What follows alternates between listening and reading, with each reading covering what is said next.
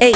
Tem muita gente que me pergunta o que é o diabetes tipo 1. Diabetes tipo 1 é quando o próprio corpo ataca o pâncreas, os glóbulos brancos atacam o pâncreas e fazem parar a produção de insulina. Então a pessoa não produz insulina e por isso que ela precisa aplicar a insulina. Essa insulina, ela pega a glicose, que é o açúcar do sangue, e coloca dentro das células para o corpo poder funcionar.